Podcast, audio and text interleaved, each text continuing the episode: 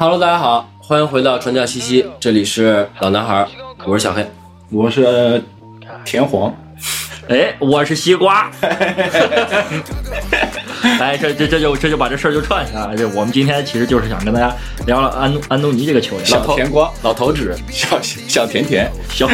到底 对那那个著名的解说，就是把他名儿和绰号对不到对不到一块儿去，挺挺有意思那事儿。就是就是这个事儿，其实是这样子的，就是我们起呃我起初想想想聊这个球员一个很重要的点呢，是因为之前有一次跟小黑的闲聊中，小黑呢就大家看着球聊着天儿，小黑突然爆出来一句说，我就安东尼是一个我非常不喜欢的哦球员啊，这个事儿呢让我为啥？你记得吗？我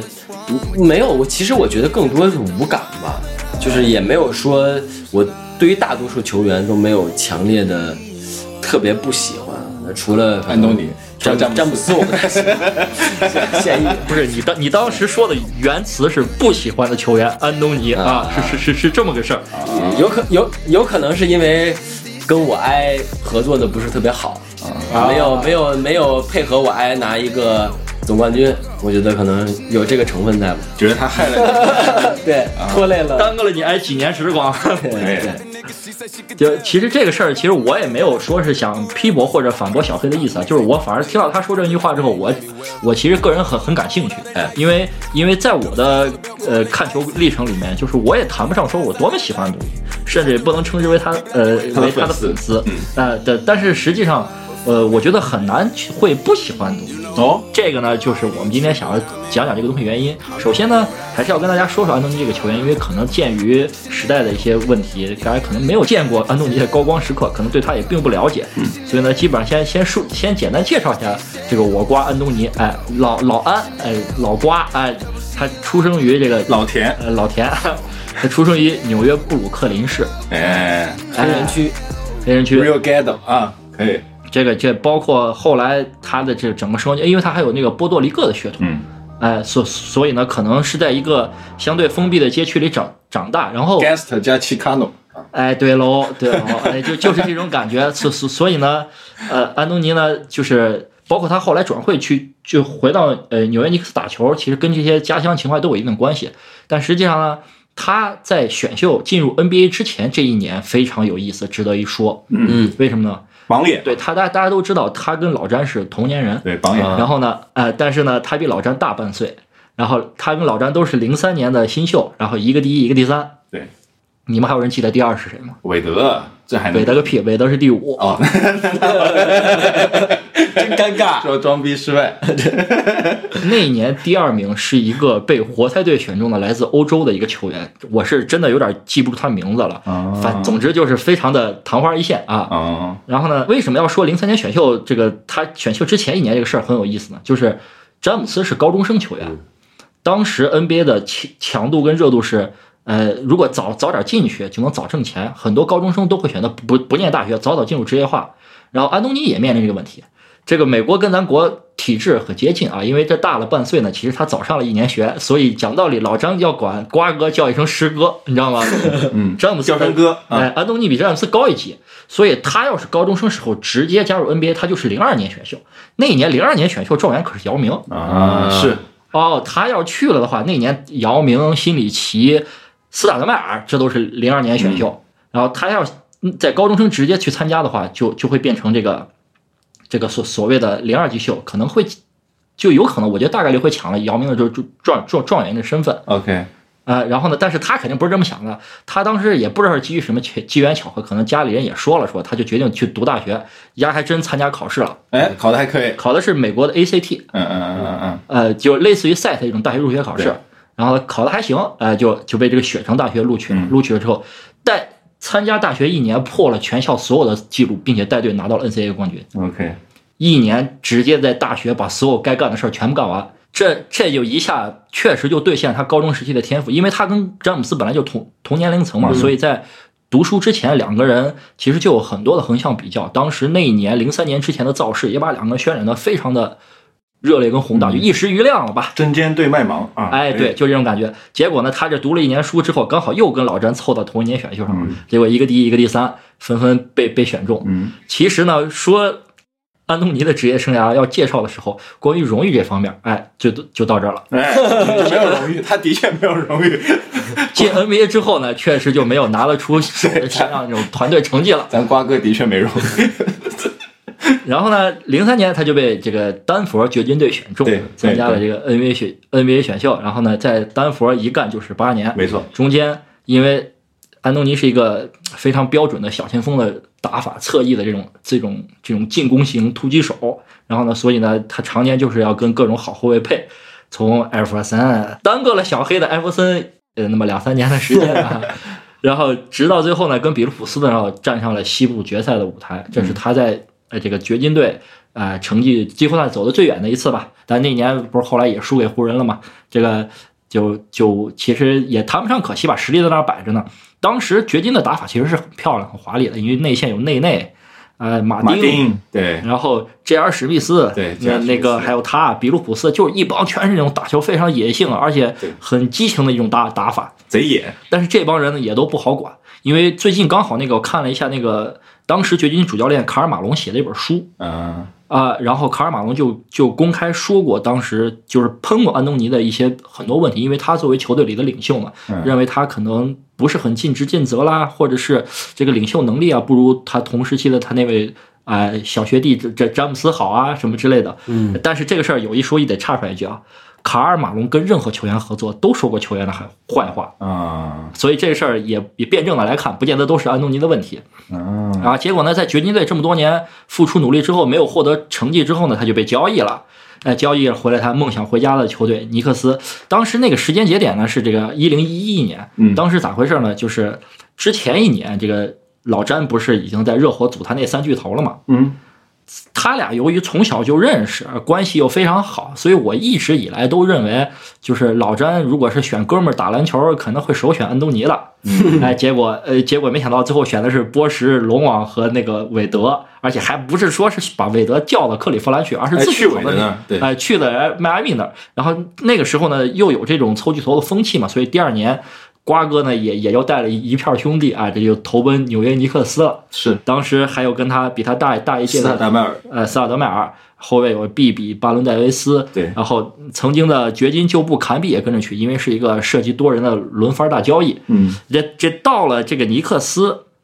其实某种程度来说，阿东呃安东尼是最成熟跟怎么说呃稳健，当打之稳健。年，，哎，对他那会儿技术也磨练的非常顶尖了，对，能力、领袖气质，包括关键时刻带队能力都非常强。然后在尼克斯呢，其实也成绩，哎，就东部来说，整体环境竞争也弱一点嘛，哎，但是呢，其实尼克斯成绩没有特别的好，因为这个这个球市啊，就感觉是被诅咒了一般。很差，从上个世上个世纪七十年代以后，就是无论疯狂玩命砸钱啊，这商业运营能力推出来的比湖人都都牛逼，都挣钱，就是他妈没成绩，这对也就奇怪了，就为什么能花这么多钱，能有这么多钱花，但就是打不出来。呃，成成绩篮球这这个队这这魔咒至今就没没破啊，所以在纽克斯呢又打了这么六六七个赛季，发现哎，这个成绩一直不好，最好的时候就是东部第二轮，但是这这期间，安东尼的数据是越来越全面了，得分啊，各方面的篮板、抢断、盖帽，包括他的传蹭蹭球的能力、组织带队能力，都是稳步提升。结果好景不长，这个有一个叫库里的小伙带动了 NBA 的一股风潮，哎，哎，然后呢，就使这个整个 NBA 的风气就大变啊这种打法有激情，就跑跳。呃，秃头结合啊，完全被这种快攻跑轰给代替了没。错，没错，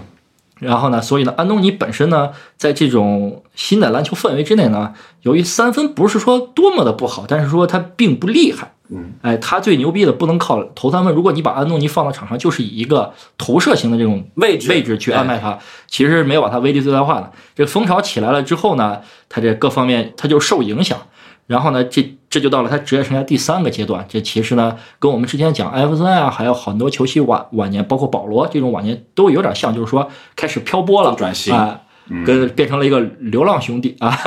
工具人，对，然后呢，在哪个队是啊，他都哎感觉数据下滑了很很明显，就是从场均得分来看，就将近十分，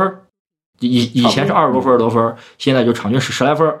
然后这其中最尴尬的是，就是去了我们其实节目中反复提到一个队，跟我们很多球员都有交集的，聊到的球员都有交集一个队，就是火箭。没错，火箭压正儿八经雪雪藏他一年，对，哎，就就是不给你球打，就说不出来什么原因。然后最后好不容易逃离火箭魔掌，在开拓者复出之后呢，开拓者的主主教练施托茨好像对他的这种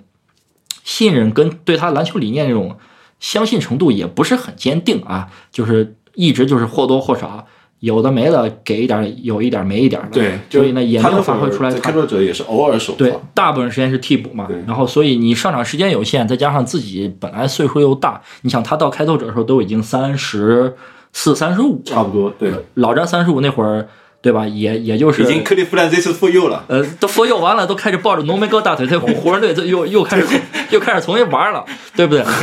咱们不得不说，啊，老詹身体确实变态，安东尼呢可能这方面身体条件差一点点，衰老的快一些，嗯所以呢数据上有肉眼可见的下滑。没错，然后直到这赛季，哎，詹哥大手一挥，就因为可能安东尼心态上也已经能接受这个替补的这个角色了嘛，对对，昨晚想起来这大哥了，这个朋友了，哎 师哥，啊，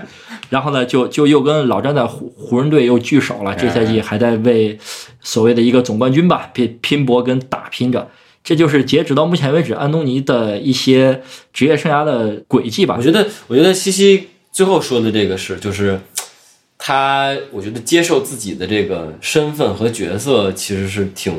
重要的一步。之前更多的在各种球队里面呃轮转里面，他我觉得还是觉得也不能说摆不清自己的位置吧，就是觉得不上不下那种感觉。是是，对吧？就是你又不甘心做替补，但是让你真的打主力，你又也是拿不出成绩，对，带球队打不出成绩，没有很好的化学反应。所以说，我觉得到现在到湖人，其实大家也能看到嘛，就是现在其实我觉得对于大家的对于他的预期来说，我觉得已经是超出预期了，打得挺不错的，是，对吧？啊，那这块儿其实放到后面，我还还还会要再细聊，还但是分两两点说。第一个，呃，安东尼心态上的这个变化，我觉得其实是一个对于篮球认知跟理解的问题。嗯这个的一个到后面我我们会再细聊。二一个呢，就是认为安东尼在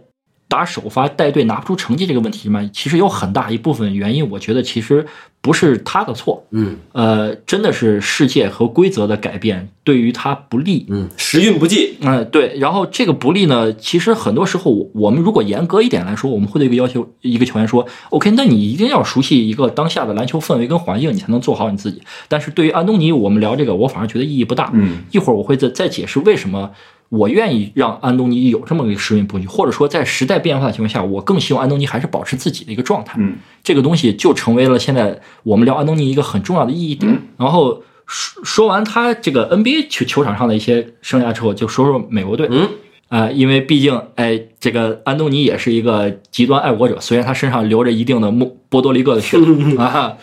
但但是他他是一个美国国家队的运动员，他他在美国队呢，其实一开始也是经经历了失败，先从那是梦几啊，他就进入了，然后那年其实没赢嘛，后来才造的那个北京奥运会那一届才又拿回奥林匹克金牌。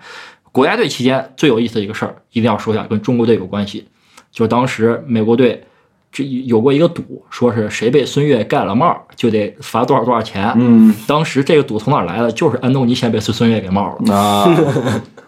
然后大家就就开始哎注意到孙悦这个人，然后然后就开始打这个赌，好像后来最后赌输的是霍华德，因为霍华德好像又霍华德被被盖孙悦帽对对对对，对，被被干。但是头里第一个被帽的人是谁？就是这安东尼，啊他他被孙孙悦帽了，啊你知道吧？然后玩他呀，孙悦，哎，对，最有意思的小小插曲就在这儿。其他的时候呢，基本上因为他那一批，他大量的时间都是跟呃詹姆斯、韦德这一这他们那一波球员同时进入国家队，我很难相信这波人一块儿打的时候，再有一些老将坐镇，美国队又不出成绩，其实他的职国家队生涯倒反而没什么好说的，嗯，就相对来说比较的。正常吧，嗯，跟他的 NBA 这个经历比起来，然后说回到这里，刚才小黑提到一点，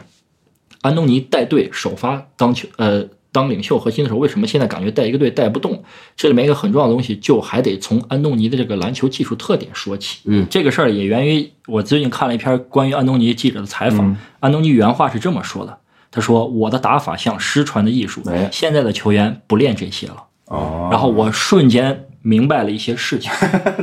悟了，悟了。就是这个事儿呢，要结合你真的是一定看过在安东尼最鼎盛的那个时间段掘金尼克斯的球和以及现在 NBA 的一些感觉之后，你再回看他一路以来对这个发展历程的不适应之后，你才能体体会到他这话说的意思。嗯，安东尼强在哪儿？安东尼强在进攻万花筒，这是第一。首先，是你你看一场安东尼的球赛啊，很多时候你可以，我我看他的球赛，真的就可以把所有的细节跟关注点全部放在他这个人个体身上。是，我我不去看他的队友怎么弄，我只需要看他在呃三分线以里这个地方拿到球，在三分线地带，不管他是面框还是背框，他做的每一个假动作，甚至他头上滴下来一滴汗，都是被值得研究跟分析的，因为这东西有惯性啊，他这重重重心靠哪边，汗往哪边流啊，这都是可以猜的。他的进攻细腻程度，任何一个沉肩、试探步、交叉步，任何一下下球、上球、俯身，所有的每一个细节都已经纯化到艺术的地步，就已经这么强。他的背转身，他的面框的时候秃头的选择跟结合，出手的时机，该怎么样方式以最高效的方式拿分，这一点我愿意称之为 NBA 顶级。虽然咱们现在经常看 NBA 球员这种锋线上最火的，比如说杜兰特，嗯，呃，他这种像那种降维降维打击一般那种砍分能力，但实际上跟安东尼给人造成的篮球视觉盛宴上的观感是完全不一样的。嗯那个你看杜兰特，经常的感觉就是，我靠，这种东西就只有他能拿到，因为他的身体条件跟天赋在这里放着呢。嗯对然后，但是你看安东尼，你就会发现这个东西是一个很精密的机器，一个高强度训练，包括结合自己对篮球的理解，包括自己对自己身体认知的一种综合性的表达。而在这一项上，虽然感觉也只有安东尼能做到，但是他这个东西是给你的感觉是他付出了很多，对甚至说他的付出也融合了他的天赋，让你觉得他发展出一条只有他能发展出来的路。对，我觉得如果说不同位置的话，会不会有点像保罗？就是保罗其实也是在靠经验。我其实最近看看他的球也是有这种感觉，就是这种经验带场上阅来的读能力哎，真的真的厉害，是确实厉害。就尤其是你之前不太关注这个球员的话，你其实意识不到，你只能看到他的得分数据，对吧？当你真正关注到一个球员的时候，你看他，就像西西说，你关注他的打法，看他怎么去打球之后，你会觉得，哇，人家打的是真的聪明。其实是这样，就是就是合理，哎，张合理，其实我觉得是这样，就是就像我们为什么老看到老詹、库里的一些集锦，就是因为他们有的时候会打一些神仙球。神仙球对，但是保罗他的优点在于，他就不愿意打没有神神仙球，对，没有神仙球他就他他希望每球都稳稳每一个进对每一个球都是就是胜率最高的那个球对对，对，就跟安东尼一样，对就差，不就是多感觉。就是经常说现在库里进的这种球，就是呃没办法，就是你过来你投进了，就是牛拦不住，对，然后你投不进，你你就你无所谓士你士气不是你没有你士气就可能会受一些影啊啊响，啊！就是他他是跳出规则和体系之外的，是你是控制不了的东西。是就是你进了，你你能怎么办呢？你没有办法呀没。你跳过来，你追过半场，就是迎着你防守投一个球进了，那你能怎么办？这不是常规的篮球，对，对吧？常规篮球是运球过半场，然后咱们说合理一些正呃合理分配，挡然后通过跑动、挡拆去创造出一些空位的机会，对，然后靠优势的换位的人员去造成不同对位的一个优势，对是这种东西，对对吧？你上来夸一下进一个。它不属于体系之外的，是天才式的篮球。我就像刚才说的，刚才西西说的，杜兰特，其某种也是，他是用身体天赋来造成这种优势。何止呢？又高又快，他三分线干拔谁能拿得住？对，所以我不知道我说的就是像保罗这种，因为是不同位置嘛。对就保罗和安东尼这种，是不是有一些是相近的地方？是是是有很多相似之性，因为因为我我们看球的时候很容易被这种很夸张的这种超乎常人东东西所吸引。对但是你看的多，你会越来越被这种细腻沉淀下来的这种东西明白所吸引。保罗甚至还不算是控卫里面，我觉得。对于这种技战术高，包括比比赛阅读能力玩的最明白的，基德你你要愿意看着，你去看纳什基德的比赛，对对对比比保罗更纯熟。然后，但是安东尼是我觉得在小前锋侧翼进攻人这个位置上，在一进攻进攻这一端啊，防守咱们先不说，进攻这一端上玩的最纯熟的一个人。说起这个，我还想起一个人叫邓肯。嗯邓肯也是那种完全没有任何什么特别好的集锦，但他每球就在合理，对，Big Foundation 嘛，就是贼合大基本功。所以说呢，有的时候我觉得，其实当我想聊起安东尼这个球员的时候，更多程度上呢，也是想说一种东西，就是说你从他身上看到的是一个你对篮球运动的理解。嗯，是一个对于篮球一些概念性的东西一种认知。然后你看他，其实就是你真正感觉你在去想研究或者弄懂篮篮球的这种感觉。嗯然后这呢，就就是我觉得今天可以拿来值得说安东尼的一第一个很重要的点，就是他被时代抛弃，但实际上造成了很多误差，其实是我们受众对于篮球认知不够所导致的。我不知道我这么说是不是小黑能理解一点，为什么他自己当时能说出来不喜欢安东尼这个话，可能是不是没有看到这些点？对，我觉得就是我刚才我们也反复提到的这个点嘛，就是因为其实你说不喜欢什么的，更多程度上是你不关注或者说了解的很片面。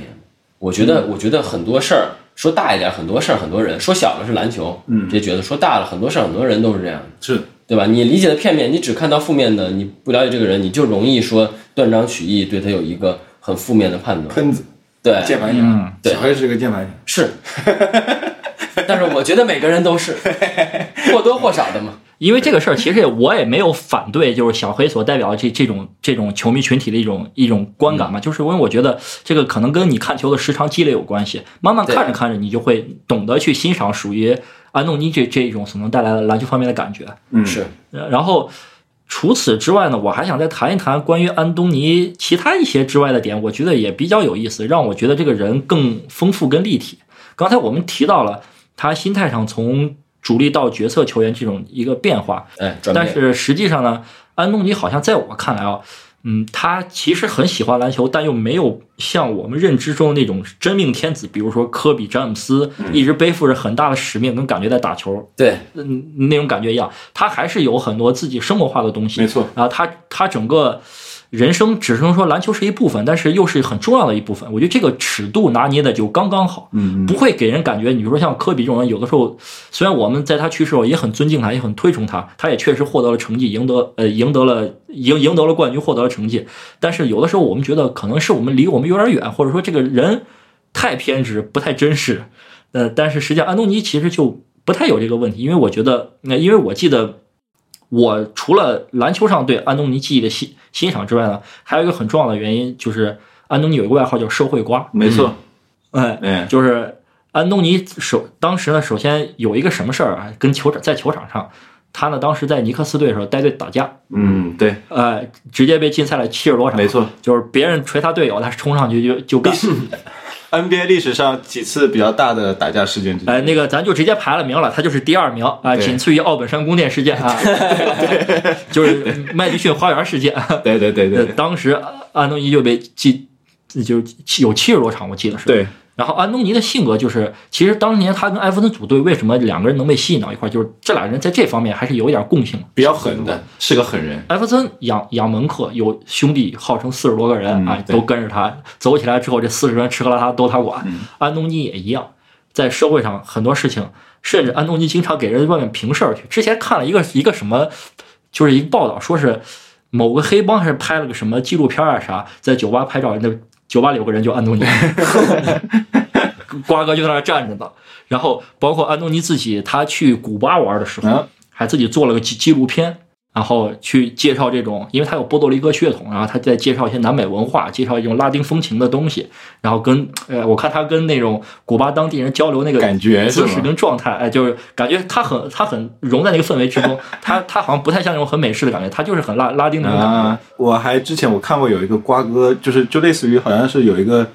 呃团队会去 NBA 球星家里拍他的家，哦，M MTV 那个节目对吧？好像是，然后那一期拍的就是安东尼那个家，嗯。他那个家就简直就是那种，就我不知道大家有没有看过那个奈飞的那个大毒枭，嗯。嗯，就那部电影，他那个家跟那个大毒枭的家一模一样，就像个城堡，然后里面有什么台球吧，什么电影院，然后有那种兄弟的就就在一起吃饭那种桌子，就那种长桌，就跟那个 Pablo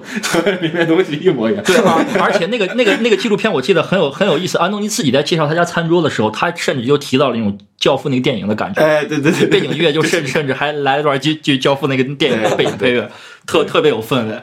然后当他那个是在他丹佛的家，然后那个阳光午后照在那个对那个落地窗的玻璃，阳光照进来照在餐桌上，确实贼贼贼有感觉。然后说回安东尼社社会性的这一块，我觉得就是我时常觉得一个 NBA 球员如果愿意打架出头啊，比如说咱们之前提过的像罗德曼这种球员，这种内心性格、个性很强的这块儿，其实都是我慈视频，哎，对，都是我我很推崇。然后 这个东西不知道是不是也击中了小小黑的点，是不是在你不了解安东尼这这些点之前，你可能是对他说不喜欢，但你现在了解的时候，是不是能掰回来那么一点？对，就更有人味儿嘛，你是这个意思吧？对。然后呢，安东尼这个义气啊，还体现在哪儿？还体现他的婚姻上。哎，哦，没离过婚，哎，对，安东尼跟他那个老婆芭芭拉，嗯，这个东西不但算是我觉得 NBA 这么多球星里面，这个算是很模范的夫妻，两个人确实很恩爱。嗯而且呢，安东尼是怎么追的这姑娘呢？这这姑娘好像比安东尼还大不少岁。嗯然后安东尼当时是怎么回事呢？是因为他在酒吧喝酒的时候，这个姑娘的前男友对这个女生呃施暴，哦哎，就是也不是英雄施暴救美就哎对，就是这英雄救美，直接就把小姑娘带走了，哦哎老老姑娘带走了。好浪漫的你，就你就能看出来，这种他这种义气，其实也帮他收获了很多东西，哎，甚至是爱情。可以可以，酒吧看见有事儿还是得上去帮。哎，对，地铁上看有有人猥亵猥亵女孩子，还是要上去扇他嘴巴的，没问题，删，是吧下回下回你猥亵我删你，你我他妈可不干这事儿，西西干这事儿，我不干这事儿。地点吃害啊，对，安东尼这种义气呢，其实也不仅体现于这种帮朋友之间，他对他自己的过去也很尊重。嗯，他当时刚入 NBA 的时候，大家应该知道，就像这种顶级乐透区前十三轮的选秀，一般能拿到新秀合同中最高的工资，没错大概是三百二十五万美金左右。嗯嗯，然后呢，安东尼第一年他刚签刚签约的时候，就这年合同还没执行完，他就给他的母校捐了三百万。哦，虽然我不知道这钱哪来的，对，也是哦，他三百二十万应该是打完得刨，而且你得刨个税啥的。对对啊，但是人家一笔就直接捐了三百万。就虽然看着现在有很多球星，比如说我们的杜小帅也曾经给一个不知名的社区捐过一千万，但是那也是他成名已久以后。但是安东尼刚新秀赛季就捐过三百万，我觉得这份豪情，哎，真的还是挺值得 respect 对对 respect。然后除了篮球之外呢，安东尼在呃平时的生活中也很有意思，并且我个人觉得他这种有意思呢，其实是被他同一届的那个伪光正的皇帝哎给给盖住了，很多人没有看到他这个东西的声量。比如说安东尼其实跟中国就颇有渊源，嗯，哎，为啥？这个呃因为大家众所周知，詹姆斯不仅仅是一个成功篮球员，还是一个非常呃具有投资效应的成功商人。商人哎，对，然后在在商业运营和包装这一块儿确实做得非常好。那安东尼呢，其实也不错，只不过风光被詹姆斯盖住了。怎么回事呢？安东尼曾经啊投资过一部中国的片子电影，哦，然后这个片子呢，你你我给你们两次机会让你们先猜一下，因为你们肯定都知道这个电影，但是我估计你们猜不着。长城不是，空中大灌篮，不是，篮球火，篮球火，哎，不是，不是那么商业片，也跟球没关系啊，哦。是一个偏小众一点的。流星花园，《还珠格格》我实在对不上了，我觉得。时代不是这这个这个电影艺术成就很高啊！就我先说一下，这个作为投资人，安东尼这一块，我觉得把持的还不错。他投资的是哪部电影呢？投资的是廖凡主演的《白日焰火》。啊，哇，获奖的可以啊如果我不说，大家都想象不到这两者之间有关系。我操，真的想不到。但是那片子也挺匪的，倒是也挺狠的，那片子挺狠的，是真的。反正有廖凡在的都 都还挺狠的。对，那片子挺狠，这点能重合上。那电影二零一四年就拿到那个柏林的金熊嘛，其实艺术成就还是很高。廖凡还是影当年影帝，影帝。对对对，然后呢，这个安东尼还客串过一部中中中国的片子，嗯。虽然是个烂片儿，嗯，篮球火。不是 神奇，神奇，神奇。对，啊。就是由黄晓明跟冯德伦演的那个神奇。啊，不知道。不重要，不重要。都没听过啊就对。反正很很很烂一个片子，他在里面演他自己。演一个球员是吗？对。啊。然后呢，安东尼不不仅投过中国电影，他其实的我觉得一些投资的眼光，比如说包括对于一些呃纪录片儿什么之类的东西做的还都挺好的。嗯就是他自己投资那个公司制作过一个什什么东西呢？就是零八年那个高达八点二分那个泰森的纪录片。啊，哦，我我看过那个，你看过那个泰森？就是就是你看过那个？觉得不知道是不是我那个看过那个纪录片。就是那个那个对那个纪录片，我看的真的很有感觉。泰森那个纪录片拍的太棒了然后呢，他跟他因为这个事儿呢，跟这个性情中人泰森私交也很不错。啊，是走起来了，也挺匪。走起来，这社会瓜嘛，对不对？这社会上八点钟起来呀，是，嗯全部玩得开啊！嗯就刚才也介绍了很多关于安东尼这个场内场外的一些事，然后我再说回到我们这期今天想聊的一个大的主题，就是说对于安东尼，就为什么聊安东尼这个球员，对于他的观感，我想谈谈一些我想说的一些原因。嗯，首先啊，第一个我特别想说的一个一个点就是，评价一个球员的成败，真的跟赢了多少比赛有关系吗？嗯会有，我是觉得会啊。，OK，或者我们把这个话题放的再大一点，这个竞技体育是不是真的以胜负再来论？那这个必须的，文文无第一，武无第二，我觉 我觉得是这样子的。黄黄这种观点当然没错，但是 NBA 是一个这么大、这么呃丰富的商业联盟，篮球又是一个这么多元化的运动，对在世呃全中国，尤其呃在全世界，尤其是在中国，普及面这么影响力这么广。我们一个普通人下场打打个球，我我们去包个半球队半场打打个半场篮，接三波，我们会在打完球之后很在意说我今天赢了多少场，得了多少分吗？嗯，那倒是不太会，我但是不太在意，你很在意啊？我还计算着你的助攻数呢。你说的跟他妈真的一样。没有没有没有没有，因为我们这打完没有荣誉，我们这打完哪有荣誉？你那个是 NBA 对我觉得还是不太一样，就跟咱们之前聊游戏一样，就咱们一个是作为业余爱好，对呀一个是人家拿职业来去拼。我是觉得对于他们来说，对于球员来说，那个东西当然成绩当然重要。如果说把这个东西模棱两可化了，或者说让他混淆不清了以后。就没有意思了。你不想赢，你打的好看，哎，嗯，那那就是表演篮球嘛。就是我觉得，哎不对，嗯，这里面有有一个偏差，就是我说安东尼的这个赢球以后，我没有说他不想赢，嗯，只是你在追求你过程中，我也拿着拿着方式职业合同，你说追求的方式，对我也拿着职业体育给呃球队给了我合同，我也在努力打球，我赢没赢？这竞技体育毕竟最终能成为冠军就那么一个，是少数人群体，大部分人肯定都是得陪着太子读书，只能说对吧？做了嫁衣嘛。啊，然后但是你会不会因为自己赢不了，就会觉得哎，自自己所追求这份事业没没了这个魅力，或者说安东尼如果假设啊，他心态差一点，比如说他有可能会不会变成像烫嘴哥这这种状态？哎，我现在也赢不了，我每天就是上场就是玩儿。他从来也没有对篮球说是有那么多的不尊重吧，只不过我现在看到的安东尼这个球员给我的感觉，更多的是 OK，我也在以我方式做事，那么成败我就反而不论了，我没有那么的上上心了。但但是并不代表说我内心内心深处不尊重他，嗯，我也是想赢的，但是赢不了那就赢不了。然后当我在评价一个球员是不是因为赢球而成功或者失败的时候，嗯嗯，我其实不愿意，因为有些人说安东尼其实没有获得什么很好的成绩，然后就觉得他是一个不够出色或者不够伟大的球员。这个事儿又说回来，就是 NBA 之前排的七十五大巨星，嗯，然后安东尼其实是上榜了。是然然后然后霍华德没上榜，姚明没上榜，然后就有很多非议嘛。克雷汤姆森也没上榜，然后后来他们给了克雷汤姆森一件球衣嘛，七十七号。不是这这个啊，NBA 七十五大巨星这个这个这个事儿，咱能在咱电台里能聊一百期，每个人单独聊一期，乔丹聊二十五期，完了剩下把所有人集合在一起，再再再我重排个名儿，呃，一百零一期都有了。让我现在还有一点让我对安东尼有这个思考，一个很重要原因是，当时零三年跟老詹在一起一时余亮、风光无两的他，现在在这个球队里打詹姆斯的替补。嗯嗯你就想想这个十七八年的职业生涯跨度之后，嗯然后你再回看这段经历，然后你再回看安东尼这个球员，然后你就会有所思有所想，是蛮感慨的，是。是是蛮感慨的，是。而且在我看来他没做错任何事情。嗯。我练的那些技术，篮球就是我现在包括安东尼现在训练，他还是在钻研这些东西。是。这种东西我也在鼎盛的时候看到他所发挥出来的威力，我也感受到他这种东西所带出来的篮球的魅力。嗯。但实际上就是跟现在的情况不太吻合了而已，对仅此而已嘛。但这怎么说呢？因为我觉得这这个其实也就是我认为，就篮球还是五个人的运动。嗯，就就你篮球，你还真不是说我自己一个人，我多想赢下这个比赛，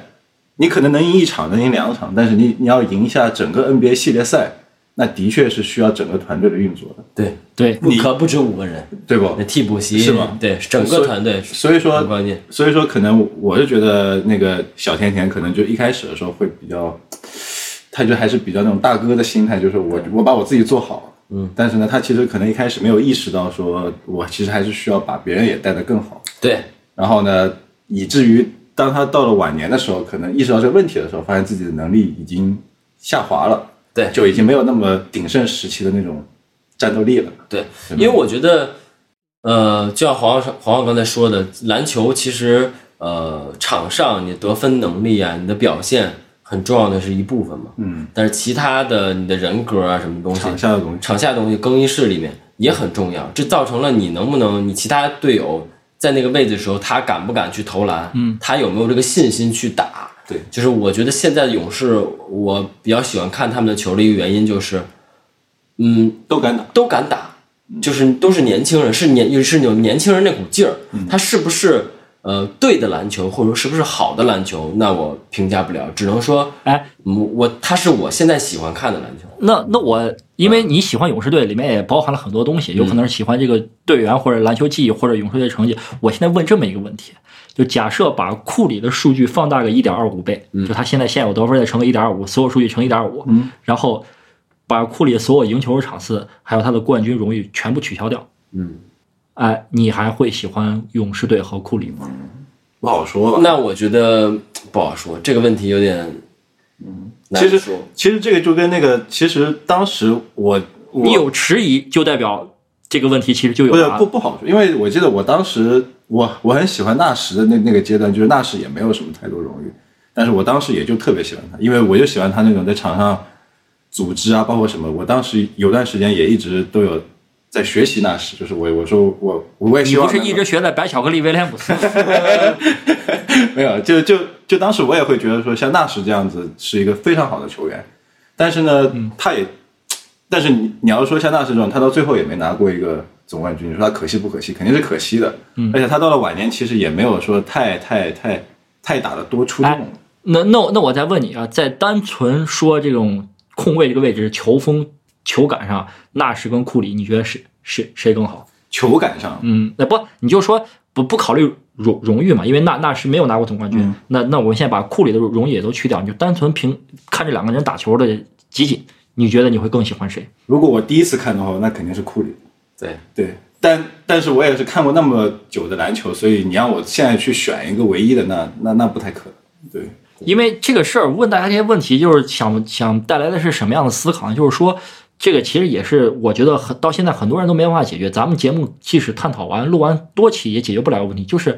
冠军粉对于竞技体育的粉丝到底说是一个什么样的比重跟对加权在里面。明白。因为因为如果你没有成绩，确实是没有办法吸引到很多喜欢你的人。但是为什么说安东尼的刚好就是我觉得是不是我们可以站在一个非功利的角度去欣赏篮球的时候，就跟他就把安东尼这个人聊聊出呃拉出来聊一聊，希望大家通过看安东尼能体会到一些篮球的魅力。为什么呢？因为安东尼有有两件事，我觉得贼牛逼，就是安东尼说白了就是一句话，就是在打了这么多年篮球。打了这么好的篮球，却没有任何成绩这件事上，安东尼做的出类拔萃。第一个，安东尼是带队进过十三次季后赛，十一次都没打，都没都没赢过淘汰赛第一轮，历史最多。第二个，NBA 目前得分总榜前十名的球员里面有安东尼，然后他是唯一一个没有入选过 NBA 一阵的人。哦，就是明明我我感觉，当你去抛开一一场比赛，不去看积分牌，不去看队友之间的其他的东西，只是单纯欣赏一个人打球的技艺上的纯熟度的时候，看安东尼是一种享受。是但是但是又又夹在这种比赛、队伍竞争、整个环境、荣誉又融合在一起的时候，你就发现安东尼已经被淹没在一一堆东西。我觉得这必然的，因为嗯他的队友还是想赢球的。就就就好比说，就假如说你现在在一个球队里面，你球队老大虽然得分能力很强，但你们球队一直打不出战绩来，多多少少心里都是有点难受的。对，而且你也会渐渐不相信这个 你你们的这个老大的，对吧？还有一点，我觉得很值得拿来说一下，就是安东尼从从一开始，他就有一个比所有人都要恐怖的难度模式，就是他一直有一个隔壁小名儿，嗯，这个人就是老詹。他即使获得了一定量的成功，都很难去盖过詹姆斯的光芒。所以无论如何，他付出再多的的心心血跟汗水，获得的荣誉，可能都不不可能高于詹姆斯的情况下，关注度、声量都不可能高于詹姆斯的情况下，他现在所能做的事情，我觉得就是享受篮球。然后，当你再这么看，我觉得不是说悲不悲情的问题，我反而觉得这又凸显了篮球的也最纯粹的魅力，那就高高兴打打球呗，投投篮得得分呗，就就就是这种感觉，我觉得也挺好的。这就是想跟大家分享安东尼这个球员给我造成一个很核心的一种思考吧，就近近期。因为对于篮球，我觉得还是刚才西也说了，它是一个很多元化的运动。对有些人呃看他是看像西这种看安东尼，看他的技艺，看他的技巧；有些人就有些人就是看冠军。我其实觉得冠军分也无可厚非，就真的真的，嗯就像我最开始看勇士是因为他强。对，但是他没落前两年我也在看，就是他被淘汰，被湖人也难受。呃对，被淘汰，然后没有进季后赛，我也会，我也不是不是，我说的是上个赛季。啊啊啊！啊，就是我也会看，是是，就他没有那么强势之后，我也会看。就是上赛季咱们也聊，对啊。就是打那几个附加赛的时候也特别可惜。对啊。对，那那个时候你说他强吧，他并不是一个强队，他也并没有，说实话也并没有争冠的实力。对但是因为你之前去接受这个球队，你欣赏他的球风，你延续了下来，我们必须要去接受时代是在变化的，有各种各样的新的粉丝和球迷，他们在接触的篮球，嗯呃是勇士这一批。那我觉得，那我们这批老人，或者说像西西为代表的这种老球迷，他们喜欢的是传统的篮球，或者说传统的人，我觉得都存在，这也是篮球的一个魅力在。就是我觉得，希望 NBA 越来越好吧。我 这个落空我的，真一句话，不管你是对于呃篮球这个这项运动是出于哪一点让你爱上了它，但是现在情况呢，就是请大家包容，因为它你要允许各种各样的类类型的人存在，各种各样的对对对风风格的东西存存在，让对让让你你越能接纳他，他就其实越能有多元化的发展，他就能发展的越好。对，不要因为有些球员或者说有一些技艺，他没有办法取得很好的成绩，就否定他，就说他是错的。利拉德这个，嗯，哎，我觉得这个也是不好的，因为有些还有一些受一些状态的影响。对，对我我我觉得，嗯，这么这么聊完之后，我就觉得利拉德就有点这样的潜质了。对，利拉德有有可能会步安东尼的后尘，成为一个那那这种感觉的球员。对对对对对，其实西西还可以现在粉一个年轻版的安东尼，打完球就回家的。那他这个跟跟那个烫嘴哥我完全不是一回事儿啊！烫嘴哥那是真是他妈打养生篮球，这个 他这东西也值得思考跟学。他他学的就是如何通过篮球强身健体啊！可是可是别忘了，他可是状元。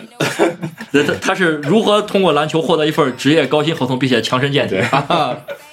我是觉得，比如说在工作里，这种人挺好的，把自己事儿干完了，你叫我干的事儿我干了，对啊有毛病吗？我不跟你们卷，卷什么好卷？的？但是你放到 NBA 这种联赛里边，这么高收视率，这么多观众在看，就是要看血跟血、肉跟肉在这儿撞，对突破极限突破极限，然后去得分。那这种情况下，大家去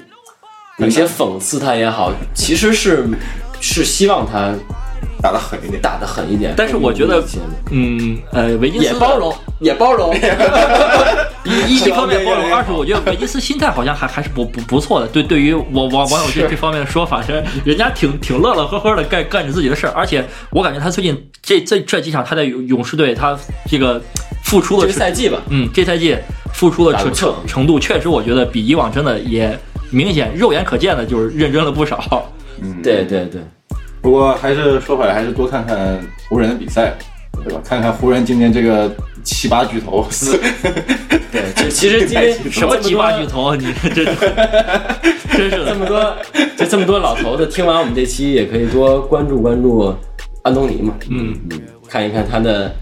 球风和细节。细节的处理，呃，看看看看他的屁股。行吧？嗯，那这一期也就先聊到这儿。嗯，好嘞，嗯，然后还是节目最后，希望大家可以通过微信搜索“传教西西”，关注我们订阅号，嗯。啊，然后加入我们的粉丝群，跟我们互动啊，告诉我们你想听的啊内容和话题，然后我们也会定期在群里面给大家发我们每一期更新的音频链接啊，嗯，还有福利，没有，